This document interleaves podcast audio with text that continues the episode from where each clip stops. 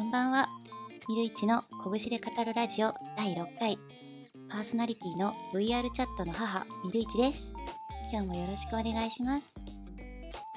この番組は明日から始まる1週間を前向きに明るく、ふわっと軽い気持ちで過ごせるように、ミルイチがゆるゆる15分くらいトークしていく、そんな番組です。さて、今日はですね、お盆休みの最終日ですね。お盆休みを捉えたリスナーの皆さんはどんな休日過ごされてますか？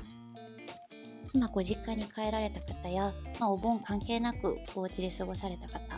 まあ、そもそもお盆休みじゃない方いろいろいらっしゃると思います。で私そうお盆はですね私が住んでいる地域ってすっごいお盆が盛り上がるんですよ。なんか親戚一同がもう実家にやってきてもう朝7時ぐらいから攻めてくるんですよ親戚一同が。なので攻め込まれる前にこう5時に起きてお墓に行って先祖を迎えに行ってもう早く来てくれ奴ら来るぞっつってもう早くとにかく早く迎え盆に行ってで家6時ぐらいに帰ってきて6時ぐらいからうわーって支度をしてで7時にはもう親戚一同がやってきてなんかみんなで酒を浴びるみたいなそんな感じの 地域で本当にお盆ってあ本当盆と正月がやってくるっていうぐらいすごい一大イベントなのが私の中のお盆なんですよ。地域によって多分お盆のタイミングが違くって7月とか8月とかそれぞれ多分いろんな地域いらっしゃると思うんですけど私はその地域がによってお盆のタイミングが違うっていうのをこち亀で知ったんですよ。なんか玲子かマリアかまといかちょっとその辺多分ま玲子だと思うんですけどなんかりょうさんの浅草の実家で迎え火か送り火をこうやるっていうシーンがあるんですよ。でその中でりょうさんが下町の江戸っ子は気が早いから7月にお盆やってしまうんだっていうセリフがあってその時すごいあ8月じゃなくて7月にお盆をやってしまう地域ってあるんだ。東京の下町って気が早いから7月にお盆やるんだっていうのすごい納得したのを覚えてます。多分そのシーンってこち亀の90巻くらいかなとはちょっと思ってるんですけど私がこち亀好きなのって特に90巻くらいからあの二堂春ちゃんが出る前の130巻くらいがすごい好きでその強い女性がめっちゃ出てくるんですよ。まあ、マリアも玲子もまあもうすでに出てるんですけどあと早乙女とかも出てくるんですけどままといちゃん？まといちゃんとハヤとかが出てきてもう強い女性がガンガンガン両津にこうやっつけていくみたいな話がすごい多いんですけどやっぱ90巻ぐらいから130巻ぐらいってこう平成のサブカルチャーみたいなすごいいろいろ紹介してくれるんですよね。なんか私が好きなキャラはなんか電極スパーク一家っていうなんですかね、えっと、パソコンとかそういう電子関係に強い一家が出てきてその電極プラスと電極マイナスと電極パルスっていう3兄弟のすごい頭のいい男の子たちといてその中でも長男のプラスちゃんは最終的にレモンと付き合うんですけどあレモンちゃんっていうなんだまといの妹と付き合うんですけどそういう彼らが出てきてこう平成のサブカルとかをいろいろ教えてくれるんですよ。彼らは Windows98 の話とかパソコンの話をすごしてくれるんですけどこうこち亀の両津両津勘吉ってこうパソコンゲームの話とかあとねすごい印象深かったのがこうガレージキットの話をしてくれるんですよ。でガレキってこう大量生産的なこうプラモデルじゃなくてこう少数で作る組み立て式の模型のことをガレキって言うんですけど多分それって平成の今もちょっとあんまり最近ガレキっていう言葉聞かないなと思ったんですけど平成ぐらいに多分よくやっていたようなものなのかなって思うんですよ。でそのガレキってなぜか美少女系の模型が多いんですよ。その当時はときメモとかエヴァとかセーラームーンの瓦礫がめっちゃあってそれをこう両津が紹介してくれてこういうものが瓦礫って言うんだよで最終的に確か亮さんがレイコの瓦礫を作ってしかもそのレイコの瓦礫ってレイコの胸を柔らかく作ったんですよ亮さんが。でそれがめっちゃ売れてで最後はレイコにバレてめっちゃ怒られちゃうんですけど、まあ、私そのこっちから見てた時にあちょっとスケベなものって売れるんだってすごい納得してその当時の幼少期の原体験ですよね。あそうなんだ。男の人ってこういうの好きなんだってすっごい思ったのは今でも忘れられずに覚えてます。あとはりょうさんがなんかコスプレダンスパーティーに行くっていう話があってそれ多分今はもう死後なのかもしれないんですけどコスパに行くっていう話があって。でその中でこうあそもそもコスパっていうのは参加者がコスプレをしてクラブとかディスコとかそういうところでこうアニソンとかゲーソンで踊るみたいなダンスミュージックとかでいろいろ踊るイベントがこうコスパって当時呼んでたんですけどその中でやっぱりこうちょっとセクシーな衣装で玲子と乙姫ちゃんが出場する話があってだからやっぱり なんだろうねやっぱじゃあジャンプで連載してたからかもしれないけどやっぱりちょっとそういうセクシーなことって男の人って好きなんだっていう風にすごいいろいろ教えてくれたのがこち亀なんですよね。まあ、他にもこうこち亀って特殊刑事課とか爆竜大佐とかすごい好きな人いっぱいいるんですけどとにかくこち亀の90年90巻から130巻くらいっていうのは平成のサブカルチャーをめっちゃ学べる素晴らしい漫画なのでちょっと古いんですけど興味がある方いたらぜひこち亀面白いです。でちょっとこち亀の話ばっかりしたら時間があっという間に経っちゃうので。はい。では早速今週のお便りコーナーに行こうと思うのですがなんとですね今週ですねお便りがなんと来ませんでした。そう、来ませんでした。なので、お便りがありません。はい、なので、このままメインコーナーのジブリの夏に行きたいと思います。今週のコーナーのジブリの夏。えっ、ー、と、私、その、この、拳ラジオの中で自分の見るうちの好きなものを、えー、語る、拳が語るっていうコーナーがあるんですけれども、今日のテーマはジブリの夏です。で私はすごくジブリ作品が好きなんですけれどもその中で今日は特に好きなジブリ作品を2つご紹介したいなと思います。でリスナーの皆様にもこういろいろ参考にさせていただきたくてあのジブリの作品を募集したんですけれどもなんとなんとですよ こちらもお便りが来ませんでした そうで、私ね、ジブリ、ジブリってみんな好きだと思ってたんですよ。大体みんな見ていて、大体みんななんとなく話をしてて、あ、ジブリならこれが好きだよ、みたいな感じなのかなと思うんですけど、お便りもつぶやきもなかった。つまり、ジブリってそんなにみんな好きじゃないなんなら興味ないっていうか知らないのではみたいな。なんで私のある意味ちょっと偏見が取れました。ジブリそんなにメジャーじゃない。たいな。なんですごい価値観の是正がなされた良い 週末でした。で、本当にごめんなさい。さっき30分ぐらい前に確認したら実は2通来てました。お便りありがとうございます。なので、すみません。そのちょっと台本みたいなものを作ってしまったので、こう、お二人の意見をこうなかなか反映させることが難しかったんですけれども、はい。えーと、その中であの猫の恩返しが猫好きだから猫の恩返しが好きですっていうエアちゃんありがとうございます。このコメントを見た時私さらに大変な過ちに気がついてしまって私ジブリ好きって言ったけど宮崎監督のジブリが好きだったみたいな。なので海が聞こえるとか思い出のマーニーそしておすすめしてくださった猫の恩返し見てないみたいな。ごめんなさい。本当にごめんなさい。なのでジブリの夏って言ってしまったんですけれども宮崎監督のジブリの夏というところでテーマをちょっと変更して本日は進めさせていこうと思っております、はい、ちなみに「ゲド戦記」だけは監督の息子五郎だったので見たんですけどそんなにはまりませんでした、はい、じゃあ早速完全に独断と偏見で選んだジブリ作品おすすめ2つ紹介いたします。第2位です。第2位は、魔女の宅急便でございます。はい。こちら、なんで魔女の宅急便が好きかっていうんですけど、これは仕事の厳しさを学べるっていうところがすごい好きなんですよ。大体、仕事ってうまくいかないじゃないですか。もちろん仕事ってその社会人として、まあ、学生を卒業した後の社会人としてっていうところもあるしもちろんバイトとかまあ、何らかの仕事をしてお金を稼ぐっていう全体のことを言えるんですけど大体うまくいかないんですよ。でこの作品って、まあ、見知らぬ街で、まあ、主人公の魔女の危機っていうのは1年間修行するんですよ。で彼女は13歳なのに1年間一人暮らしでかつ生計を立てなきゃいけないんですよで自分が13歳の時なんてそれでぼーっと生きてたので全然仕事をするなんて思ったことなかったんですけどまあ、キキは彼女は宅配便で自分の得意である空を飛ぶっていう仕事を使空を飛ぶって能力を使って宅配便で仕事をするんですけれどもその仕事を始めた時からやっぱり初めて取った仕事ですらすごい失敗が多いんですよ。なんなら宅配便業で一番やってはいけない荷物をなくしてしまうってことすら彼女はしてしまうんですね。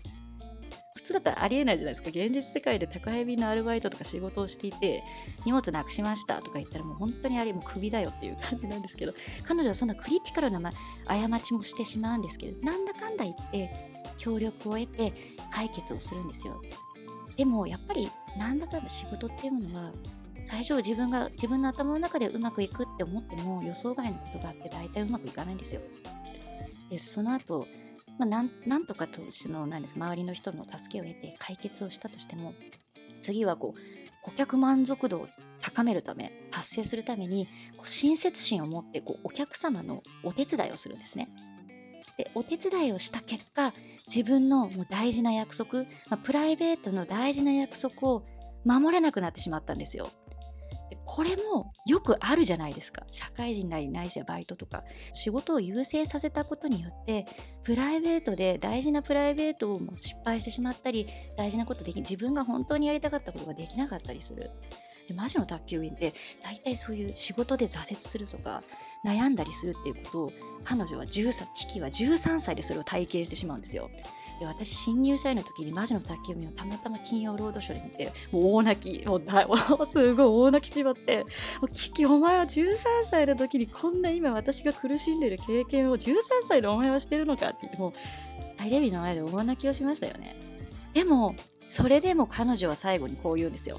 落ち込むことはあるけれど私は元気ですありえないと思ったんですよ。こんなに苦しくて悲しくて辛くて思い悩んで挫折してそれでもこう立ち向かっていく。でも落ち込むことはいろいろあるんだけど私は元気ですって危機は言うっていうところに私すごい感動しました。なので、仕事で悩んだりとか部活で悩んだりとかバイトで悩んだりとか人間関係で悩んだりとかいろいろみんな悩んだり挫折したり苦しんだりっていろいろあると思うんですけどそういう時こそ魔女の宅急便を見ることで危機に勇気づけられると私は思います。なのでめっちゃおすすめです。魔女の宅急便おすすめです。ですごいベラベラ喋っちゃってる。でもう一つおすすめ第1位がもののけ姫です。これはですねこの間の金曜日に金曜ロードショーやってたんで私も改めて見たんですけど本当にアシタカ様がかっこいいんですよね。ヤックルになりたいってものを本当何度思ったかっていうぐらいすっごいもののけ姫が好きなんですけど、まあ、アシタカ様はもちろん好きなんですけど、これで何が素晴らしいってこう自分の中にある憎しみとか憎悪だよねあと苦しいとかもうどうしようもない理不尽になってしまったこととどうやって向き合って立ち向かっていくのかっていうのが分かる作品なんですよこれ。で「もののけ姫」まあ、もののけ姫見たことはない方ももちろんいらっしゃると思うので、これはあの、もののけ姫ってタイトルなんですけれども、主人公はアシタカっていう男の子が主人公なんですけど、彼が住んでいるこう村にタタリガミっていう怪物が襲ってきちゃうんですね。で、アシタカ様はこう村を一生懸命そのタタリガミから守るんですけれども、守っタタリガミをそれ倒した瞬間に逆にアシタカがタタリガミに呪われてしまうんですよ。で呪われてしまったアシタカはなんと住んでる村を追い出されちゃうんですね一生懸命守ったのにもうお前はいらない呪われたからって襲われてなんか襲われた村を助けたにもかかわらず追い出されてしまうんですよ。もうこの時点で100%理不尽じゃないですか。もう自分明日がだったらえーみたいな感じになりもかかわらず明日かはニコッと笑ってこう呪いを解くたびに一人もう夜中にひっそり去っていってしまうんですよ。でそのこの「もののけ姫」って舞台が室町時代なのでこうお侍さんに襲われちゃったりとかするんですよ。でその時にこう明日かはこうそのお侍さんにまあやらないと殺されちゃうからっつって、まあ、お侍をこうすごい力で倒すんですけどただその時にこう呪いが明日かの中の呪いが暴走しちゃうんですね、まあ、倒したはいいけれどもそういう襲われた時に自分が退治したことによって、呪いは着々と進行していってしまうんですよ。で呪いを解く鍵を握っている獅子神様っていう森の神をようやく見つけてもその獅子神様からは呪いを解いてもらえなくてもう明日かも苦しんであ自分は死ぬしかないんだなっていうふうに絶望を一回してしまうんですね。でその後にその前か。ヒロインのもののけ姫っていう、まあ、お姫様に出会えるんですけれどもこのヒロインのもののけ姫って山犬に育てられたサンっていう女の子。なんで。それそのサンっていう女の子と、まあ、とある集落、まあ、タタラバっていう集落の指導者のトップのエボシゴゼンっていうそのエボシゴゼンとサンが戦うシーンここが私一番好きなんですよ。でサンは自然破壊をするエボシ様の命を狙っていてでエボシ様っていうのは自分の集落を繁栄させるためにもののけ姫たちが住んでいる森を破壊してなんならもののけ姫たちもついでに始末したいって思ってるんですね。でどっちもエボシ様もサンも守るべきものがあって戦う理由があるんですよ。だからどっち側から見たとしてもどっちがどっちも正義なんで完全懲悪じゃないんですよこの話って。どっちにも正義があるので。でタタラバの中でサンとエボシ様が戦い始めるんですけれどもさっきまでこうアシタカさんに優しかった住民たちがいきなり殺気立っちゃってもうみんな烏帽子の味方になってもうサン殺せみたいな感じですげえ盛り上がっちゃうんですよ。で明日かもみんなに何度も何度も戦いやめろ戦いをしたとしてもそれはもう憎しむ生むだけなんだよっていうふうに何回言ってももうみんな無視してもう殺せ殺せみたいな感じですごいもう憎しみの連鎖が始まってしまうんですそこで。でここでもう明日か様の名シーンなんですよ。みんな見ろこれが身の内に救う憎しみと恨みの姿だこれ以上憎しみに身を委ねるなっつってみんなの前で憎しみの連鎖は何も生まないんだよっていうことを叫ぶんですよね。でここのシーンからやっぱ思うのはこう誰かに対してこう怒りとか憎しみの感情っていうものをこう抱くっていうのはすごい誰にでもあることだと思うんですよね。こう生きてる限り人とね過ごしてる限り必ずその嫌な気持ちになるっていうことあると思うんですよ。で怒りとか憎しみに取られて自分以外の全てを呪ってしまうと誰しもがたたり神になってしまうんですよね。新しい憎しみを生んでしまう。で物事には絶対どっちが正しいって間違ってるってないじゃないですか。もう泣けてきちゃうね。本当に。もう。いや、ちょっと待ってね。いや、ごめん、めっちゃ泣きちゃったよ。なんかね、こう、物事に対して、こう、絶対正しいっていうこと、間違ってるっていうことは、ないんだよね。絶対に相手が悪いとか、絶対に私は正しいっていう風に断言できないことっていうのは、たくさんあると思うんですよ。で、そういう時に、こう、必ずしも自分が正しいわけじゃないし、相手が間違ってるわけではないっていう風に気づくことってもうめっちゃ大事なんだなっていうふうに「もののけ姫」を見てて思うんですよね。こう自分の中の憎しみってものを暴走させてしまうと自分以外のもの全てを呪ってしまう。そうすると自分自身が誰かを憎んでその憎しみの連鎖を生み出してしまうたたり神になっちゃうって。それで新しい憎しみを生んでしまうんだなっていうのをものけ姫ではすごい感じるんですね。なのでもう一歩こう先を行くならばこ誰しもが必ずしも自分が正しいわけじゃないって気づけた上でそれを許せること。そう許すことで多分自分の憎しみからこう解放されるんじゃないのかなってこうもののけ姫では思います。はい。でちょっとしんみりしちゃったんですけどとはいえ明日かさまかっこいいのでほんとかっこいいんですよ。もうやもう飛んでくる弓矢を撃ったりとか もうほんとありえない超人的なパワーで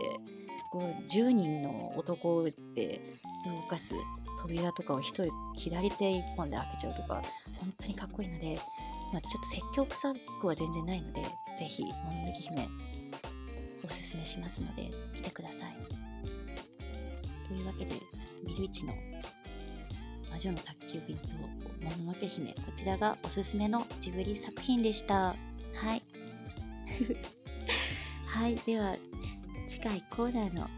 予告です。はい、次回コーナーもミルイチの好きなものを熱を入れて紹介する、えー、ミルネーの拳が語るにしたいと思うんですけれども、えー、っとですね、今現時点で実は何も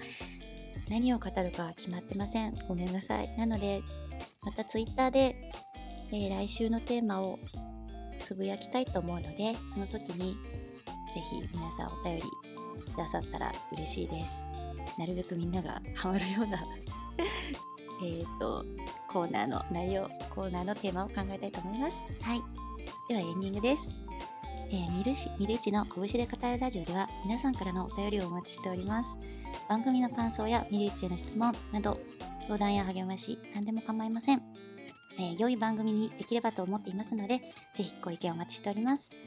匿名が良い方は Twitter プロフィールの質問箱、拳で語りたいという方はダイレクトメールに来てお願いします。ラジオネームも忘れずに。で採用された方にはミルネー特製の手書きメッセージ付きチェキ風画像データをお送りさせていただきます。また番組のハッシュタグは漢字で拳ラジオです。こちら感想をつぶやいていただけましたら、機械の速さで反応いたします。一言でもいただけると、えー、私の励みになります。では、えー、また来週の日曜9時からお会いしましょう。ここまでのお相手はミルイチでした。おやすみなさい。